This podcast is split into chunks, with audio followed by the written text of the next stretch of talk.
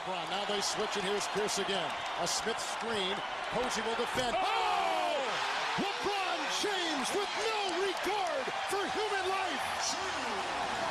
Boston only has a one-point lead. Greer's putting the ball on a play. He gets it out deep. But Havlicek steals it. Over the Sam Jones. Havlicek stole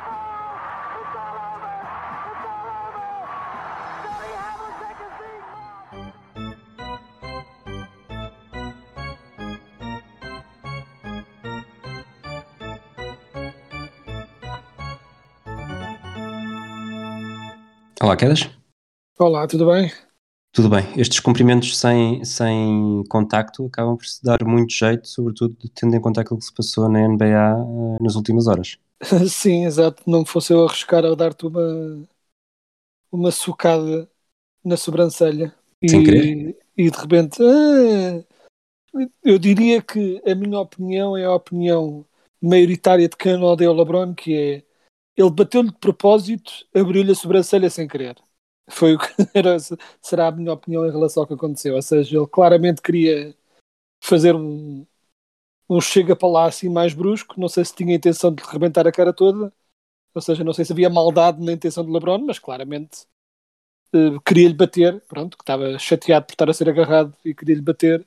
Portanto, então tens, pronto, tem, tem culpas no cartório também em relação a toda, todo o caos que aconteceu.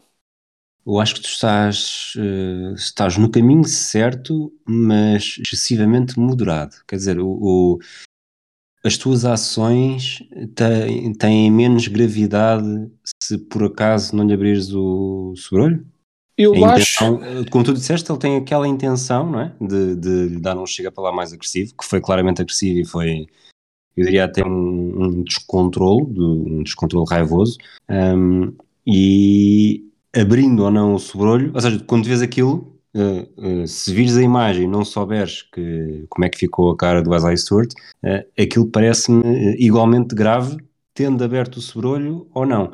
Eh, o, sobrolho, obviamente, depois acaba por dar mais, eh, mais achas para a fogueira, mas parece-me que, que tem de haver aqui um castigo exemplar de qualquer das formas. Ah, eu diria que ele não se deve escapar a um castigo, obviamente.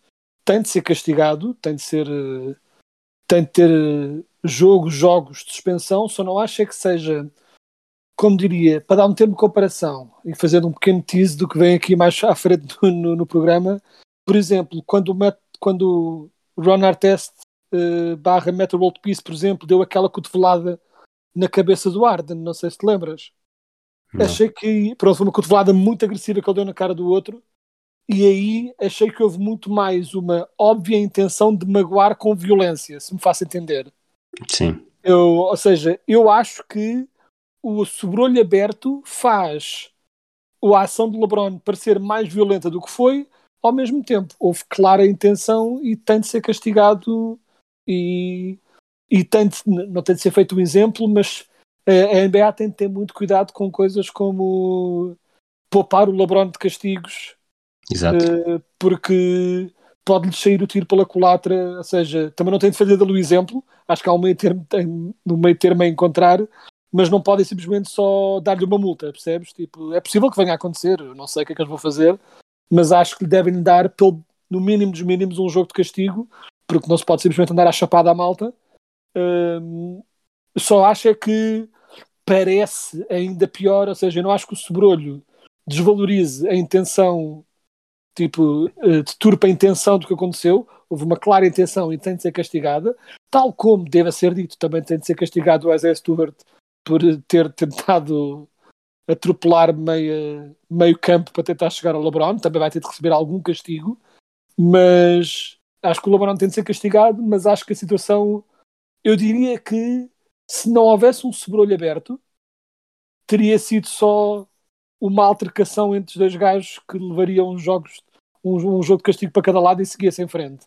O sobrolho tornou a coisa toda muito mais dramática, chamamos-lhe assim, seria a minha opinião. Duas coisas. Eh, obviamente que o LeBron não tem de ser mais castigado por ser quem é, nem mais nem menos, aliás, acho que o- nesse, nesse caso o tratamento tem de ser cego, e, e- mas o facto de não ter de ser tratado de forma diferente não quer dizer que ele não tenha uma responsabilidade diferente, por ter um jogador, um jogador bandeira do, da NBA uh, com um gesto destes, uh, são milhões de crianças, uh, e não só, milhões de adeptos por todo o mundo, mas também de crianças que acabam por ser, terem nele o seu exemplo e, e, e veem isto. E segundo, isto fez-me lembrar muito aquilo que um colega do LeBron James, que foi jogador estrela da tua equipa, que também fazia muito exatamente neste tipo de lances. Achas que aprendeu com ele? É, é muito possível. Aliás, uh, parte do, do declínio, quando o Dwight Howard começou a perder boa parte das suas capacidades físicas, começou a recorrer cada vez mais a isso, contribuindo para ter uma deterioração uh, extra da imagem dele e do que ele era como jogador, ou seja, ele começou a ter de recorrer a esses tipos de shots né, tipo para, para se safar, o que lhe tirou. E aliás, uh, essa deterioração de imagem valeu-lhe uma exclusão da lista dos 75 que francamente não faz sentido nenhum. Um, mas concordo e não gosto de ver. E tenho outra coisa também a acrescentar que é um, e embora eu, tal como tu, nós falámos disto ao início, gostamos uh, de ver um pouco mais de fisicalidade no jogo e um pouco mais da defesa poder também defender uh, em igual medida e acima de tudo um, não haver aquelas faltas idiotas sacadas tipo de propósito, vamos dizer assim, mas esta é a parte que as pessoas tendem sempre a esquecer-se do quer mais fisicalidade, quer mais fisicalidade. Pessoas, por normas, na natureza humana não gostam de levar uh, porrada. E se começa a haver mais fisicalidade, alguém se vai ceder e é uma espiral. Acontece sempre, é a natureza humana. Por isso é que sempre que alguém dizia que tinha saudades dos anos 90 e 2000 e eu, até certo ponto. Eu não tenho saudades daqueles inícios de 2000 em que todos os jogos eram batalhas campais. Isso para mim não é basquete. Gosto de alguma fisicalidade, mas não muita. Mas as pessoas têm de perceber que é difícil às vezes encontrar esta moderação. Eu costumo, o exemplo que eu costumo lembrar é um pouco como, sei lá, tu com o teu irmão, ou mesmo eu e tu, e de repente numa brincadeira qualquer eu dava-te um calduço. A tua resposta raramente será na mesma proporção. Será um bocadinho mais forte. E depois, como tu respondeste bocadinho mais forte, eu respondo mais forte ainda. E de repente estamos a porrada. Há uma escalada da violência. É, há uma escalada, é, há uma escalada de violência, sempre. É raro, é raro a resposta ser igual. Raramente acontece tu dás um encontrão num gajo e ele dá-te um encontrão igual e está tudo bem. Não. Por norma, o outro vai sempre dar um bocadinho extra e depois tu respondes com um bocadinho extra e de repente a coisa azeda. E pronto, as pessoas têm de compreender que esta é a consequência de ter um jogo mais físico. E mesmo que as pessoas digam se for só isto, tudo bem, o problema é que pode não ser só isto. Não é? Tipo, não se chegou ao Malice in the Palace num jogo. Foi uma, não é? Foi uma, uma escalada constante de violência que levou a que o jogo tivesse desnecessariamente agressivo e que levasse àquele tipo de coisas. Portanto, é importante também a NBA, depois de ter dado esta fisicalidade ao início, também colocar, não é passar a deixar os jogadores ofensivos fazerem aquelas faltas paradas, isso estamos todos contentes de ter desaparecido, mas convém pelo menos começar a tentar encontrar um meio termo na fisicalidade para que depois estas cenas de porrada não se comecem a tornar a norma e não descambemos para o outro extremo.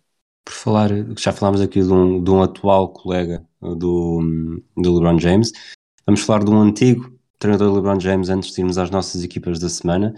Uh, o Luke Walton saiu de Sacramento, não se pode dizer que tenha sido uma grande surpresa. Muito rapidamente, uh, qual é a tua opinião? Achas que isto vai mudar alguma coisa em relação ao plano do Keta para esta temporada? Uh, talvez, pode ser que algum novo treinador perceba que eles têm ali uma quantidade de postos, uh, todos eles menos Richard Holmes, completamente datados e redundantes e desnecessários uh, e pode ser que um novo treinador tente dar, uh, e pessoalmente alguém como o Gentry que gosta de jogar mais rápido, pode ser que veja a utilidade em ter um posto mais rápido e não jogadores mais lentos como o Alex Len e o Tristan Thompson. Uh, pode ser que ajude. Quanto ao Luke Walton, é daquelas coisas que é. Se eu acho que é só culpa dele como os Kings estavam a jogar, não. Mas acho que ele também não estava a, se possa ser verdade que não estava a fazer jogar pior, se claramente não estava a fazer jogar melhor. Portanto, não me choca nada que eles tenham seguido em frente, embora enquanto eles continuarem a fazer decisões bizarras como, e nem é só porque nós queremos que o Nemia jogue, uh, ter uma equipa ainda por cima construída como os Kings, que jogam maioritariamente rápido e que é essa a estratégia da equipa, e depois contratam na mesma off-season o Tristan Thompson e o Alex Len, é daquelas coisas que pronto, é, são decisões feitas por um front O Holding e Timofey Mozgov? É, exato, exato. É, são decisões feitas por um front office à deriva, que não sabe não sabe bem o que quer, portanto tenta um bocadinho de tudo uh, e pronto, há que não esquecer que foi este front office que teve a possibilidade ali de mão beijada de ter Luka Doncic e escolheu Marvin Bagley, portanto há culpas repartidas por, toda, por todo o franchise dos Kings pelo estado que eles estão. Calma que o tempo ainda lhes poderá dar razão. Não, não ignores para já o Marvin Bailey. Sim, Bom, exato, é depois deste apontamento, vamos. Já falámos aqui muito dos Lakers, de forma direta e indireta. Vamos falar da outra equipa de Los Angeles, que foi, foi a tua sugestão para esta semana, uh, no final do episódio anterior. Os Clippers, aquilo que falámos deles até agora, uh, que foi no, no arranque da temporada, a dúvida era saber como é que conseguiriam fazer uma época praticamente inteira sem o Kawhi, se o Paul George iria dar o passo em frente ou não. O arranque foi mau, uh, quatro derrotas nos primeiros cinco jogos, depois tiveram uma série de vitórias bastante interessante e agora estão numa, num registro muito próximo dos, dos 50 nos últimos 5, 6 jogos. Alguma hum, faz-te mudar as opiniões que tens? Achas que, sobretudo numa Conferência Oeste tão, tão sempre tão disputada, uh, poderá afetar uh, de alguma forma este, este Vestavias com, com uma equipa que está sem a sua grande estrela? Ou, ou só está a demonstrar que os Clippers assim já dão alguma luta e se entretanto o Kawhi conseguir voltar a tempo da fase onde se faz moça, serão ainda mais perigosos? Eu acho que os Clippers este ano uh, vão ser, são e vão continuar a ser perigosos. Curiosamente, disseste que pronto, eles também têm o azar, entre aspas, de jogar na Conferência Oeste. Se bem que este ano, se formos olhar para o que tem acontecido, houve um pouco uma inversão de papéis. Tens uma Conferência Oeste com muito mais equipas a disputar lugares nos playoffs do que o costume, e tens uma Conferência Oeste um bocadinho mais diluída este ano. Uh, se reparares bem, tipo, quando olhas para as equipas este ano, uh, na geral, que não têm hipótese nenhuma de fazer coisa nenhuma, há mais no Oeste do que no Oeste este ano. Uh, portanto, é curioso como até certo ponto os papéis inverteram-se um bocadinho. Pelo menos equilibraram. Mas quanto aos Clippers, o que eu diria é. Uh, eles tiveram aquela série de vitórias, foram tiveram uma série de vitórias de sete vitórias seguidas depois de terem começado com um 4 e o que eu acho é que hum, o ataque deles uh, é a maior inconsistência que eles têm, porque depende muito e quase exclusivamente do triplo entrar. Ou seja, eles não têm bem um plano B para quando a triplo não entra. E portanto isso torna o ataque deles um bocadinho inconsistente. Porque é que eles acabam por ser ainda assim uma equipa bastante forte e que até está neste momento em quarto na, na conferência? Porque a defesa é completamente irrepreensível. Uh, e eles não saem do seu esquema habitual, fazem muitos switches, eh, sempre, sempre com pressão na bola, pressão constante nos lançadores, seja uma defesa a todo o campo, constante. E essa defesa, eles aliás têm uh, o segundo melhor defensive rating da, da liga este ano, só atrás dos Warriors. E uh, a defesa deles lembra muito também o que os Warriors fazem, que é muito acertada, todos sabem o seu papel, sempre pressão constante na bola, não é uma defesa mais focada no ar, é um bocado focada em todo o campo, muito boa defesa no perímetro e eles de facto defendem muito bem. E eu acho que depois o fator chave é que uh, o Paul Jorge, nós tínhamos essa esperança, essa expectativa e está a confirmá-la, não é? Ele está a ter uma temporada de nível de MVP, não vai ganhar, não tem grandes hipóteses porque há demasiados bons candidatos à frente deles e que terão muito provavelmente melhores registros, mas o nível está lá. É uma temporada de nível de MVP. Uh, eh, não só a nível dos números brutos, mas também a nível da importância nos grandes momentos. Uh, muitas vezes uh, tem sido ele, quando a equipa está apertada e precisa de uma run para resolver um jogo, tem sido o Paul George a assumir quase sempre as rédeas. Quando não é ele, é o Reggie Jackson, que tem tentado continuar a, a boa forma que mostrou nos playoffs do ano passado, ou seja, um bocadinho entre eles dois é de onde vem aquele impulso ofensivo que eles de vez em quando têm mais dificuldade em encontrar. E a verdade é que uma equipa com uma, com uma base de defesa tão sólida, se quando conseguirem ter o Kawhi na equipa, não há razão nenhuma para eu não achar que fiquem melhores ainda a um a nível defensivo e a nível de ataque, com um jogador, com mais um jogador capaz de desequilibrar e capaz de assumir nos grandes momentos. Portanto, com os Clippers a jogarem assim, um pouco inconsistente sim, mas a defenderem tão bem, eu acho que se o Kawhi Leonard voltar remotamente ao seu nível, tornam-se automaticamente candidatos ao título, tipo, claríssimos. Duas perguntas, eh, uma de cada vez.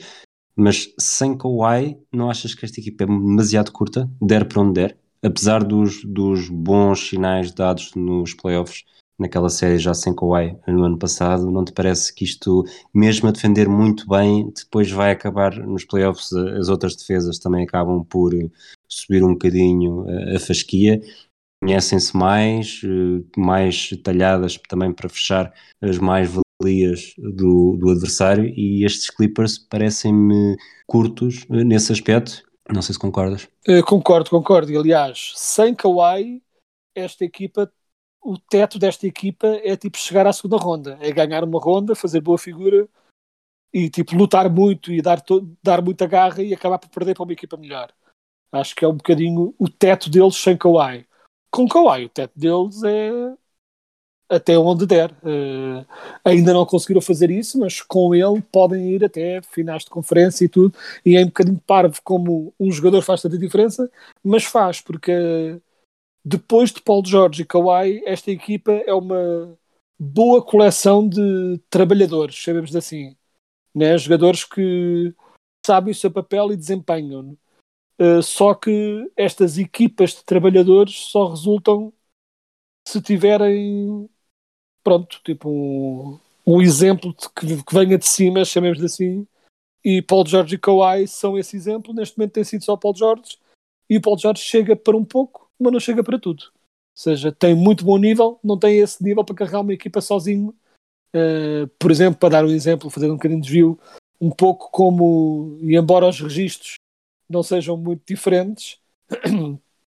Por exemplo, o Jokic vê-se que é um jogador que, mesmo com toda a equipa no estaleiro, tem esse nível para pôr todos os outros a jogar eh, a um grande nível. E, por exemplo, uma equipa com o Jokic, para mim, tem sempre um teto elevado. Com o Paulo Jorge, acho que tem um bom teto, não tão elevado como o do Jokic, mas se vier Kawhi, muda tudo. É, faz mesmo uma grande diferença. Para terminar, eh, e sem Kawhi, não achas que este backcourt uh, Reggie Jackson, Eric Bledsoe está destinado a falhar? Eu acho que nesta desculpa, fase. Desculpa interromper-te depois de ter feito a pergunta, mas eh, para mim até é estranho que uma equipa com, com um backcourt de Reggie Jackson e Eric Bledsoe seja tão boa defensivamente. Bem, é assim, o Eric Bledsoe defensivamente é bom. O problema dele é a inconsistência no ataque, porque ele defender, defende bem. O Reggie Jackson é um pouco mais inconsistente na defesa, melhor no ataque. O problema é que o Bledsoe só vai jogando exatamente por causa da sua capacidade defensiva. Porque se não fosse ele ser bom defensor, eh, já tinha saído do 5 titular há muito tempo. Porque de facto ele no ataque, nós estamos sempre à espera que seja deste ano em que ele finalmente vai ficar eh, mais consistente e por simplesmente não acontece. É, pronto, é, é um jogador perdido nesse sentido. Uh, acho que é um frontcourt muito baixo, mas também vai ao encontro do modo como os Clippers jogam. Os Clippers jogam, uh, abdicam claramente de altura para ter muita velocidade na defesa, acima de tudo na defesa. Jogadores muito rápidos, que com capacidade de estar sempre em cima da bola, porque é daquelas coisas que é, mesmo que não tenhas isso que tantos do mais alto gabarito, a nível de instintos defensivos, se tiveres energia dentro da equipa e alguma disciplina para colocá-los sempre em cima da bola e sempre prontos a fazer a, a, troca, não é? Aquele switch rápido para compensar o desequilíbrio da defesa. Ou seja, se tiveres essa disciplina aliada a boa forma física para cumprir essa disciplina, vais sempre ter uma boa defesa.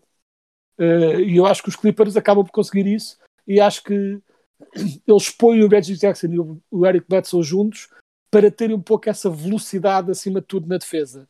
Acho que depois, obviamente, sofrem no ataque quando estão com, esses, com o backcourt desses dois, mas é aí que depois entram ao barulho jogadores como o Luke Kennard, o, o Terence Mann, uh, até, ao seu jeito até o Nicolas Batum, que estão lá para tentar compensar essas deficiências ofensivas, ou seja, sempre que a equipa precisa atacar um bocadinho mais, lá sai o Eric Bledsoe e vem um, um dos atiradores do banco para, para a coisa ficar um bocadinho mais fluida no ataque.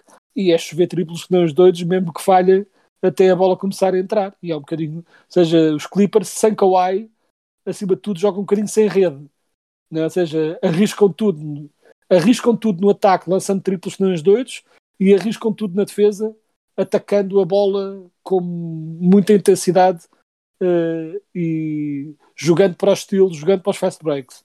É uma estratégia de tudo ou nada que às vezes resulta em derrotas embaraçosas, como por exemplo a que tiveram contra os Pelicans, e às vezes resulta em belíssimas vitórias, como já tem acumulado algumas ao longo deste ano. Eu realmente sou mais pessimista em relação às capacidades do Eric Bledsoe. Não sei se está relacionado, não sei, quer dizer, sei claramente que está relacionado com aquela série que ele teve contra, quando jogava nos Bucks contra os Celtics eh, na altura do Sim. Terry Rozier, portanto 2017-2018, em que não ficou nada bem na fotografia e acaba por ser a transição perfeita porque vamos passar da equipa do Eric Bledsoe para a equipa do Terry Rozier. Os Exato. Hornets uh, parecem ter sido, ou estiveram quase a ser a escolha perfeita para esta semana. Eles estavam com cinco vitórias consecutivas até perderem no último jogo uh, com, com Atlanta, mas mesmo assim estão com um registro bastante interessante. E tu há bocado falaste de uma conferência este que está com muito mais equipas uh, a lutar pelos lugares dos playoffs e, e, realmente este é o melhor dado possível. Os, os Hornets estão na quinta posição com 10 vitórias e 8 derrotas, e depois uh, os Cavaliers em sexto, os Bucks em sétimo, os Knicks em oitavo, os Celtics em nono e os Sixers em décimo estão com 9-8. Portanto, se vencerem o jogo, o, jogo seguinte, não sei se isto é sequer possível, se eles jogam entre eles alguma destas, destas cinco equipas, mas podemos ter um empate a 6 uh, eh, com, com 10-8. Mas de qualquer das formas, os Hornets estão neste momento com, nessa posição com uma equipa que, e aqui vou já, vou já entrar a matar se calhar, é uma equipa que pode ser muito agradável, pode ser muito interessante, pode estar com excelentes histórias e narrativas, mas eu olho para esta equipa e imaginando nos playoffs, é muito difícil vê-la vê a passar da primeira ronda. Ah, sim. Uh, vamos, tipo, vamos despachar a negatividade logo a abrir. Esta equipa vai ser absolutamente comida viva nos playoffs por qualquer equipa que tenha uma estratégia sequer remotamente bem montada. Uh, porque a defesa deles é má, uh, eles têm fracos executantes defensivos, ou seja, não só, não só não jogam para defender bem, como mesmo que quisessem não tinham jogadores para isso. Portanto, a nível defensivo, estão um bocado condenados a ser comidos vivos, é simplesmente o que é. Mas o que tem é um ataque completamente explosivo.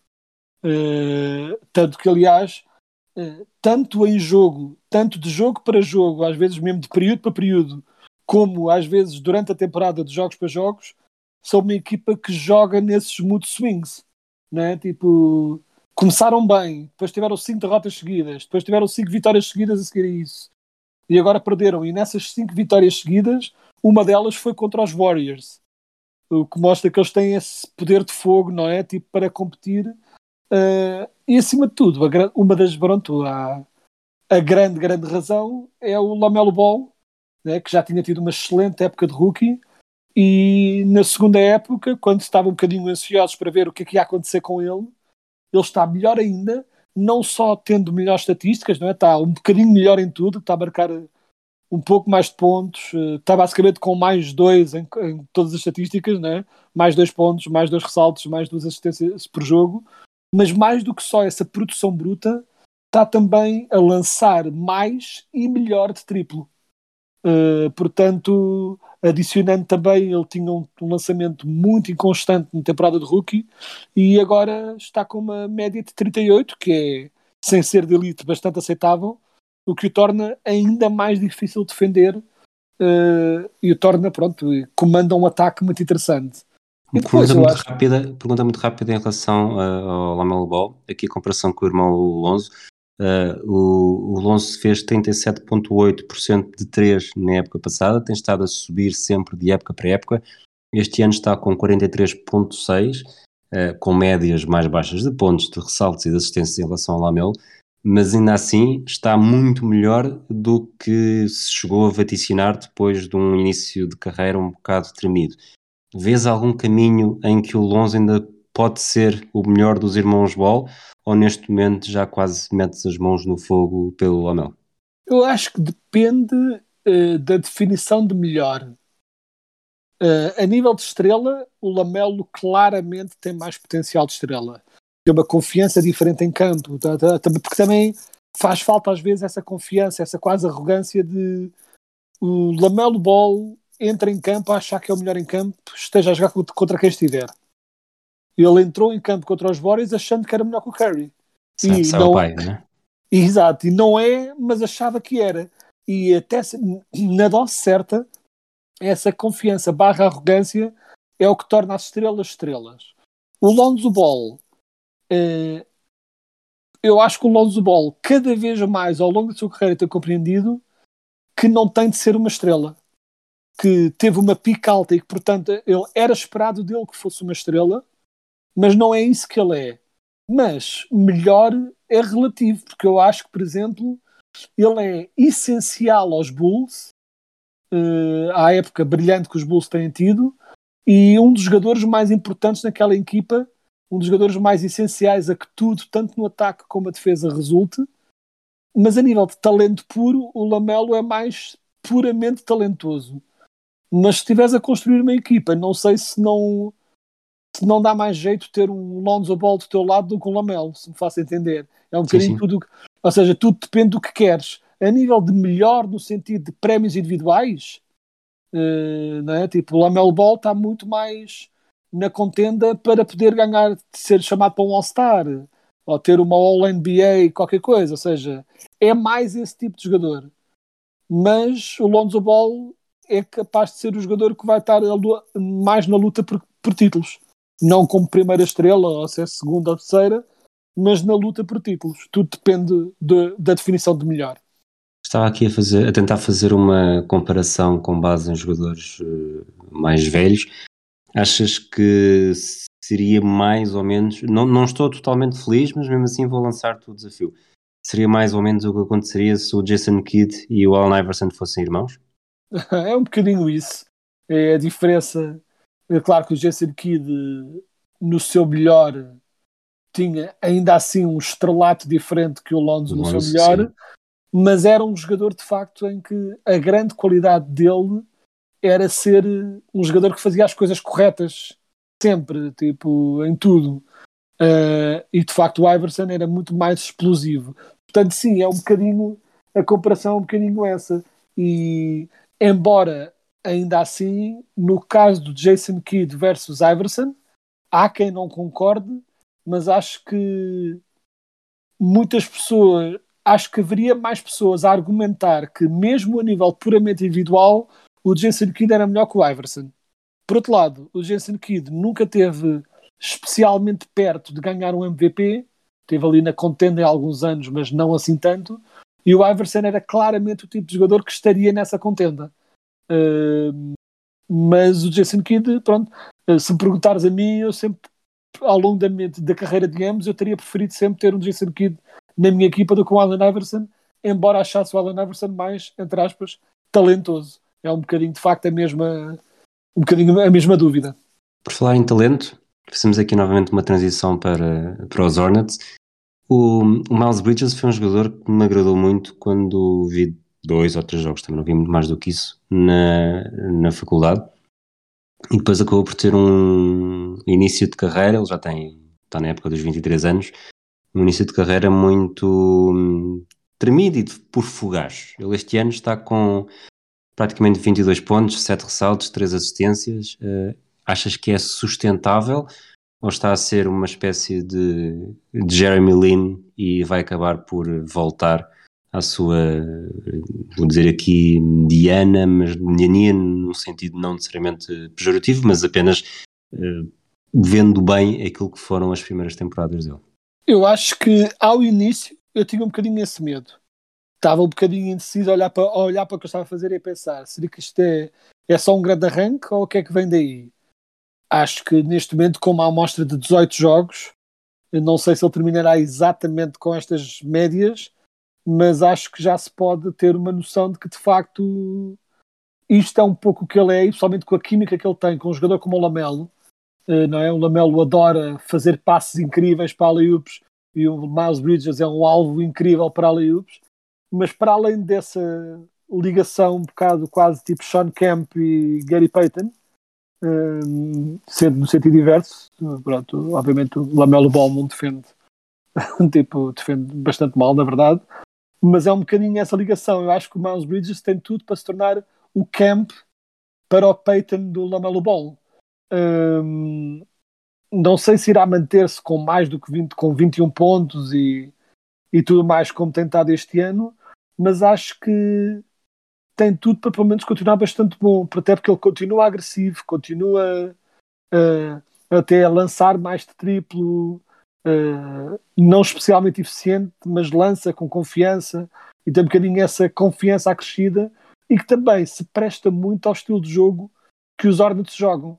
Este jogo constantemente a correr, espetacularidade, afundando-se na cara das pessoas, triplos no último segundo, alley-oops, seja, ele é o jogador perfeito, ou tornou-se o jogador perfeito para jogar nesse, nesse ritmo frenético, até porque essa, a coisa que o Miles Bridges tem de muito bom e que já tinha antes e continua a ter, ele é um daqueles jogadores com muito motor, não é? Que capaz de estar o jogo todo sempre a correr. E ele antes, por simplesmente, não lhe dava os minutos para revelar esse motor. Este ano está a jogar 36 minutos por jogo e a revelar que consegue jogar neste ritmo o jogo todo, com esta energia toda sempre. E ele, quando de facto tens um jogador assim, uh, acaba, tipo, cansa a equipa adversária e eventualmente erros vão ser cometidos pela defesa. E ele é o tipo de jogador que tem estado a capitalizar nesses erros e qualquer nesga de espaço que lhe dão, ele aproveita para lançar um triplo ou para atacar o cesto e, e, todas essas coisas. Um, e pronto, e acho que é um candidatíssimo uh, Most Improved deste ano, uh, é? Tipo, e tem. Não, não, não tenho agora em mente todos os Most Improved deste ano e o que é que vai acontecer com isso, mas ele é claramente um grande candidato e uma das grandes razões porque os Hornets, em conjunto com o, as, o estrelato do Lamelo Ball, os Hornets este ano são uma das equipas que costuma-se falar aquelas uh, como aquela que se chama as League Pass Teams, né? as equipas que vais ver só para veres um bocadinho de espetáculo e diversão, e eles de facto nesse ranking estão lá em cima. Falaste do Miles Bridges com 36.6 minutos por jogo, é o jogador mais utilizado dos Hornets. O segundo é o Gordon Hayward, 34.4. Esteve nos 18 jogos, está com médias uh, boas, uh, relativamente. Ah, não, são, não são espantosas, mas, mas ele também há muito tempo que já não faz, já não faz médias espantosas. Achas que foi uma boa decisão de carreira dele, esquecendo a parte do dinheiro, ter vindo para esta equipa com estes jogadores, como a equipa está a jogar agora? E não tendo aqui uma mesa de madeira, mas e também não iria bater na madeira porque o efeito sonoro num podcast não é muito bom.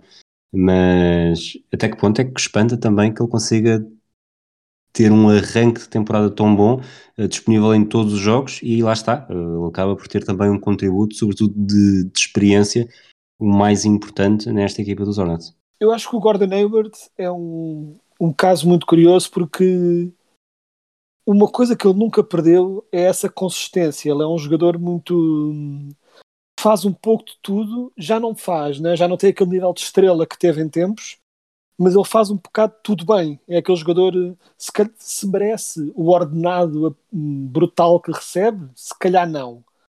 Mas a verdade é que, ignorando considerações de salário, olhando puramente para a produção em campo, ele é um jogador que toda a equipa gostaria de ter. Porque ele lança bem, ataca ao cesto, defende bem, passa bem, é um. Tanto consegue a equipa e não ser aquele jogador que se quer em qualquer plantel. Claro que está sempre colado a este salário enorme que recebe e a esse estatuto de estrela que perdeu, mas acho que se ignorarmos essas considerações extra e olharmos só para o produto em campo, ele é um jogador super útil a esta equipa, em que a grande incógnita com ele é sempre uh, né, se está disponível para jogar, né, se não uh, tipo com aquele ditado americano, não é? The best ability is availability. Sim. E a verdade é que esse é sempre o grande medo com ele, é quando é que virá a próxima grande lesão, mas enquanto uh, junto-me a ti uh, a fazer, a bater na madeira para que não corra nada, mas mantendo saudável, é um jogador que é útil a qualquer equipa e acima de tudo neste Hornet e bizarramente numa equipa tão deficiente a nível de executantes defensivos, o Gordon Hayward acaba por ser provavelmente um, um dos melhores na equipa nesse aspecto, só que claro, é um bocado um, um tipo sozinho a remar contra uma maré de malta que nem sequer tenta. Nós estamos a gravar há cerca de 35 minutos, mais coisa, menos coisa, e nesta altura já nos devem ter chamado, talvez, já nos devem ter chamado alguns nomes por não termos uh, feito referência que o LeBron James já foi suspenso por um jogo, mas só foi suspenso, uh, a Liga acabou de anunciar, portanto o LeBron James foi suspenso por um jogo, o Isaiah Stewart por dois jogos, portanto quem achou que estranho no início não falámos disso, estávamos a gravar uh, na noite de segunda-feira, por isso é que só agora é que chegou a informação. Dito isto, preparado para ir para as rubricas habituais? Bora nisso. Número 93, episódio número 93, eh, dois jogadores. Um deles falámos, salvo erro, no último episódio, PJ Brown, vestiu a camisola 93 naquela meia época que fez nos Celtics. O outro, já falámos há pouco também, o Meta World Peace, aka Ron Artest, ou Ron Artest, aka Meta World Peace, jogou com o número 93 nos Sacramento Kings em 2006, 2007 e 2008, portanto, antes de ter eh, a fase mais feliz da sua carreira a nível de resultados coletivos, quando foi para os Lakers e, e, venceu tanto em 2009 como em 2010. São dois jogadores com impactos diferentes, ambos conseguiram títulos, portanto houve aqui entre 2008 e 2010 os dois estiveram sempre a vencer títulos, mas a nível de qualidade de jogadora, provavelmente vou chamar-lhe Ron Artest, porque sou desse tempo e é estranho para mim dizer Metal World Peace, um, acaba por ser quem deixa uma marca mais uh, visível na história da NBA e não apenas pelo que aconteceu naquela noite fria em Detroit. Sim, sim, a verdade é que com toda a loucura e até o facto de ele ter auto-intitulado World Peace e todas as idiotices que fazia uh, e o Malice in the Palace e alturas em que ele parecia estar melhor, mas depois sempre que alguém se metia com ele parece que vinha lá o psicopata lá de dentro e começava a, a sair cá de cima. Mas a verdade é que às vezes é fácil esquecer que fora de tudo isso o Ron Artest era um jogador eh, excelente, tipo um bom executante ofensivo e um brilhante executante defensivo. E ele era genuinamente uma das estrelas da liga. E aliás, uh, foi dito na altura que uma das grandes tragédias uh, do Malice in the Palace, para além de toda a paravície que aconteceu em campo, foi que aquela equipa dos Pacers tinha tudo para serem candidatíssimos ao título e o Ron Artest era um dos melhores jogadores, se não o melhor dessa equipa.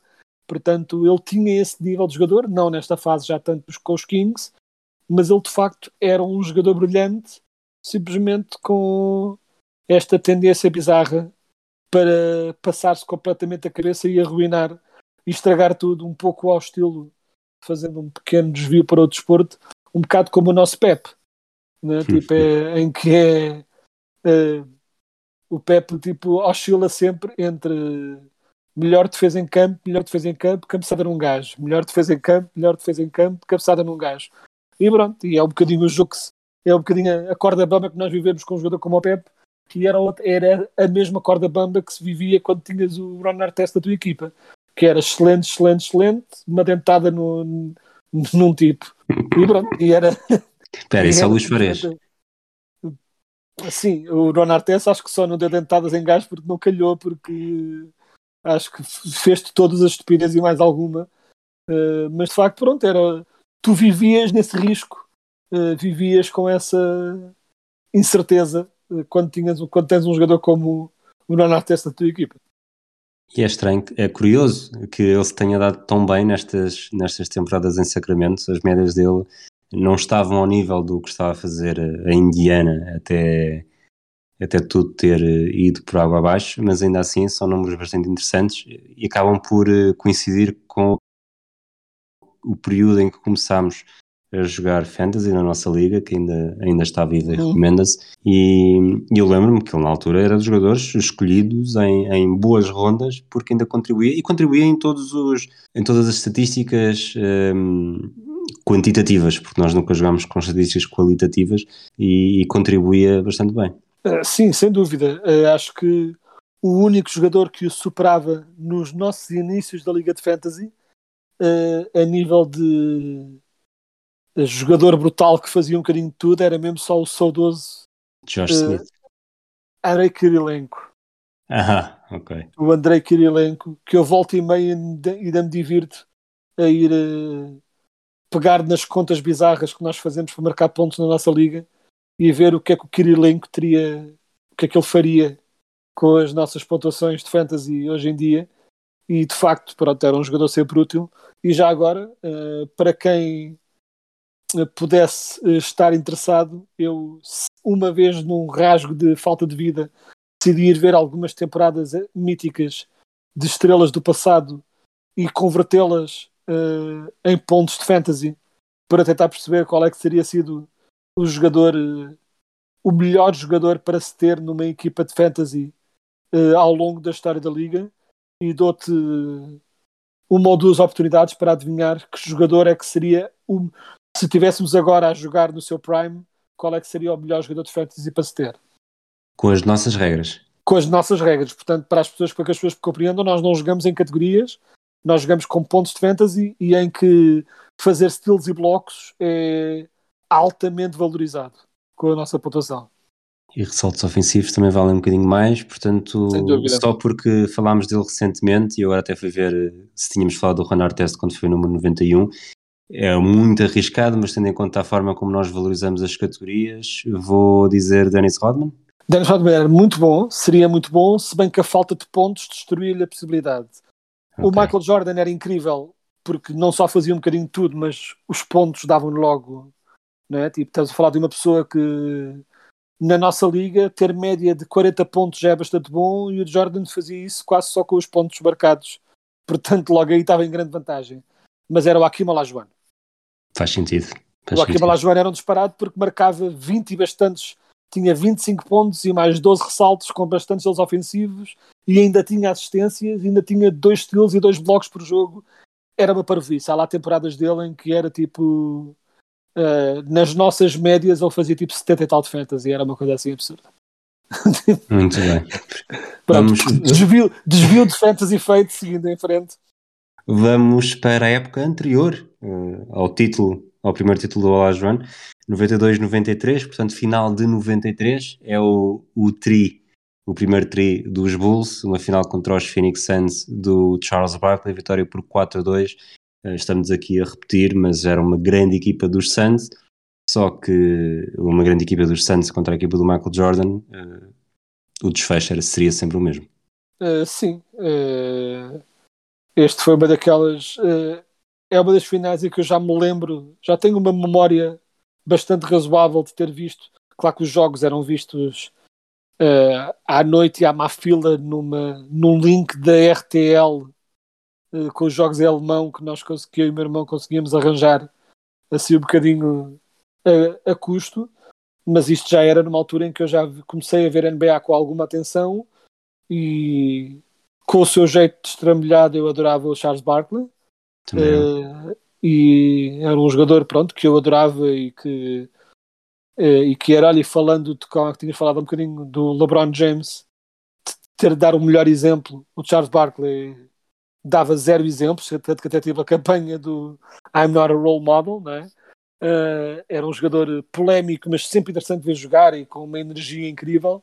E este foi assim o grande momento dele. Foi a época em que o, em que o Charles Barkley foi o MVP da temporada e esteve incrível durante os playoffs todos e teve muito bem também nesta, nesta final.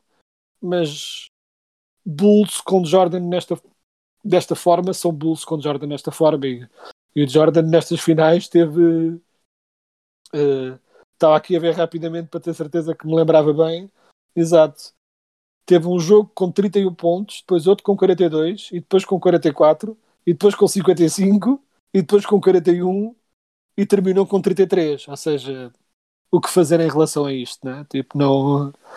Quando, quando a coisa atinge um nível desses, não há grande coisa que possas fazer. O Barkley fez, deu tudo o que tinha para tentar uh, ganhar, mas de facto não. Com o Jordan nesta forma não havia nada a fazer. Uns dias depois houve o, draft e mais uma vez os Magic estavam, na, estavam com a primeira escolha. Chris Webber foi a primeira escolha do draft, Penny Hardaway foi a terceira, mas Chris Webber foi para Golden State e o Penny Hardaway foi para Orlando numa troca que, digo eu, não te fez nada arrependido. Nada, e embora Chris Webber, Charles, Shaquille O'Neal teria sido interessante de ver a nível de frontcourt, mas para quem possa não saber, eu já falei uma vez ou outra disto, mas para quem possa não saber, o Penny Hardaway é o meu jogador favorito sempre, foi o jogador que era o meu ídolo, chamemos-lhe assim, quando eu escolhi ser fã dos Orlando Magic, muita gente acha que quando alguém da minha idade diz que é fã dos Orlando Magic, presumem que era por causa do Shaq, e eu gostava muito do Shaq, mas o, quem eu gostava mesmo muito era o Penny Hardaway, foi ele que me fez apaixonar pelo jogo e não havia mais nada. Uh, eu era aquela pessoa bizarra que, mesmo quando ia às vezes jogar sozinho para lançar ao cesto, em vez de lançar, eu simulava passes por trás das costas contra a parede, ou seja, eu gostava de tal modo do Penny Hardaway que eu queria, como não conseguia imitar os afundanços, tentava imitar os passos absurdos e aquela dinâmica de jogo que o Penny Hardaway tinha e pronto, e é, é uma ajuda favorito sempre e só tenho pena de, das lesões terem roubado de uma carreira que podia ter sido ainda muito melhor. Foi boa, mas podia ter sido muito, muito melhor se não fossem as lesões. Mas pronto, obviamente neste draft há aqui vários jogadores que eu destacaria, mas o meu grande, grande, grande destaque é obviamente Penny o meu jogador favorito sempre. Neste draft também há espaço para um, um dos maiores jogadores de sempre na história da NBA, literalmente, o George Muresan, uh, da Roménia, 2 metros e 31, foi a 30 escolha do draft, já na segunda ronda, pelos Washington Bullets. Uh, jogou nos Bullets, depois a transferência para, de nome para Wizards, também jogou nos Nets. Foi, não fazia ideia disto, desculpa, mas eu estou-me a rir. Ele foi o Most Improved Player em 96. Por acaso também não fazia a mínima ideia que ele tinha sido Portanto, Most Improved em, Player, exato. Em 96 passou de 10 para 14 pontos e meio, uh, as assistências mantiveram-se praticamente iguais, os roubos de bola mantiveram-se iguais, fez mais 0,6 desarmes de lançamento, de 1.7 para 2.3, os ressaltos aumentaram de 6.7 para 9.6, mas de facto uh, eu até vou, vou arranjar outra forma de confirmar isto, porque está a aparecer, está a aparecer demasiado banal para, para ser um most improved player. Não sei se tens alguma memória, eu não me lembro de onde na NBA, não sei se tens alguma memória específica. Não, e não. Confesso que eu nesta fase da minha carreira, da minha carreira como fã, é, pronto, como não dava para ver tudo, vi um bocadinho. Tenho muito mais memórias de Orlando Magic e algumas finais ali a colar e os jogos do Jordan. Lembro, obviamente, do George Morrison, tipo, lembro dele e da figura da figura que ele era, né? Tipo, com aquele ar assim estranho, de gigante, meio bizarro. Mas uh, acima de tudo, o que eu me lembro é quando tu começaste a fazer todo este preâmbulo sobre um dos jogadores maiores de sempre, uh, o que achei curioso é que falaste do George Morrison uh, com 2,31m escolhido na escolha 30, que de facto, como tu disseste, é ele e o Manute Ball são execo os, os jogadores mais altos de sempre da NBA, mas saltaste à frente da pique número 2 isto é que é o irónico neste draft, porque na pique número 2 deste draft tiveste o Sean Bradley. Exatamente. Que tinha 2,29m. Ou seja, foi um draft absurdo a nível de gajos muito altos. Tipo, pronto, dois dos jogadores mais altos de sempre escolhidos no mesmo draft. Pronto, sabe-se lá bem como, mas eh, de facto aconteceu. O confirma-se, entretanto, ele foi mesmo o most improved player. Realmente seria estranha a informação não estar correta e, e parecendo números baixos, chego aqui a uma conclusão que nesta altura os jogadores não deviam melhorar muito. Porque na temporada seguinte, em 97, foi o Isaac Austin, um poste dos Miami Heat, que na época em que foi eleito o Most Improved Player, fez 9.7 ressaltos, 5, uh, desculpa, 9,7 pontos, 5,8 ressaltos e uma assistência ponto 2 por jogo. Portanto, se isto foi o Most Improved Player, eu nem quero imaginar como é que ele foi na, na temporada anterior. Mas lá está, outros tempos. Realmente o Miles Bridges, com os números que ele está a fazer este ano, realmente merece bastante eh, vencer. Não sei exatamente como tu disseste, exatamente como é que estão os outros, mas, mas é claramente um candidato e nestes anos então seria claramente estou a repetir claramente muitas vezes, mas uh, claramente um, um, um, equívoco e nestes anos 95, 96, aliás 95 foi bom, 96 e 97 seria bastante fácil chegar lá com, os, com as estatísticas atuais. Sim, sem dúvida. E este ano, por exemplo, eu agora estava-me, por estarmos a falar do Miles Bridges, estava-me a lembrar de outro e tens este ano, por exemplo, também um jogador como o Jamarant, né, que saltou de médias abaixo dos 20 para médias quase perto dos 30. Portanto, não faltam candidatos assim. E também é um jogo é um jogo mais explosivo que também se presta mais a, a, estes, a estes grandes saltos estatísticos mediante evolução do jogador aliada a mais oportunidade também para mostrar o seu talento. Para terminar, e porque nos esquecemos de fazer isto há pouco quando entramos nas rúbricas, equipas para a próxima semana. Queres, acho que na semana passada foste tu o primeiro, agora vou ser eu. Eu tenho estado sempre a dizer equipas do Oeste, salvo erro, portanto vou, vou manter essa tendência. E na próxima semana acho que está, está na altura de falarmos um bocadinho dos Milwaukee Bucks. Milwaukee Bucks parece muito bem. Uh, e para, para ficares com alguma coisa de oeste, eu diria que uh, olha, se calhar vamos fazer assim, que é vamos vais ter uh, também a, a, possibilidade de ver o que acontece aos Kings pós Luke Walton e acho que podes, podemos olhar para os Kings. Muito bem. Uma última nota só, só para não ficar aqui perdido na, na espuma dos dias. Uh, nós falámos também no início da época que os Santos estavam a ter um arranque um bocado tremido, uma vitória nos primeiros quatro jogos. Desde então, 12 vitórias consecutivas, são a melhor série na, na, NBA esta temporada. Portanto, de olho bem aberto, porque aquela presença na final na época passada pode não ter sido só um acaso. Um abraço, Exato. Quedas. Um abraço para todos aqueles que nos ouvem e até, para, até à próxima. Um abraço.